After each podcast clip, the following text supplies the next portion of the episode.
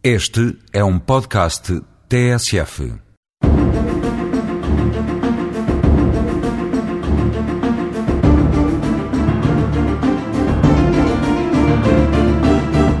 Os casos de justiça e as decisões dos tribunais são hoje uma constante na comunicação social.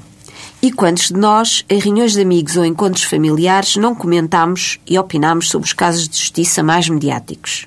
Chegamos mesmo a ter discussões apaixonadas sobre alguns desses casos, dando os nossos palpites e criticando a forma como o Tribunal decidiu. A justiça passou a estar mais próxima de todos. Esta aproximação com a justiça pode atingir o seu ponto alto na audiência de julgamento, à qual, em regra, todos podem assistir. Só em casos excepcionais, nomeadamente quando a publicidade da audiência for suscetível de causar grave dano à dignidade e privacidade das pessoas ou à moral pública, os julgamentos são feitos à porta fechada. É o caso dos crimes de violação ou de abuso sexual. De resto, o julgamento desenvolve-se oralmente, em público, numa ou mais sessões, de acordo com a complexidade do caso que está a ser julgado, com o número de testemunhas e de arguidos. As salas onde se realizam as audiências têm um espaço reservado ao público que pode ser ocupado em silêncio por todos quantos queiram assistir ao julgamento.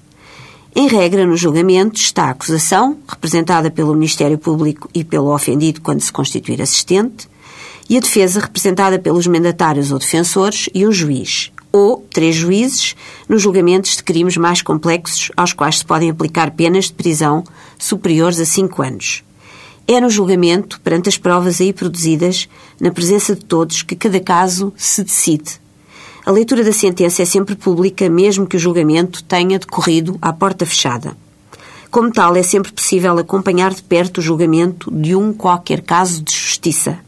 A publicidade do julgamento tem, aliás, uma dupla vantagem. É uma garantia da transparência da justiça e permite que o público em geral acompanhe a produção de prova em julgamento, dando-lhe a possibilidade de formar a sua opinião com maior rigor e objetividade.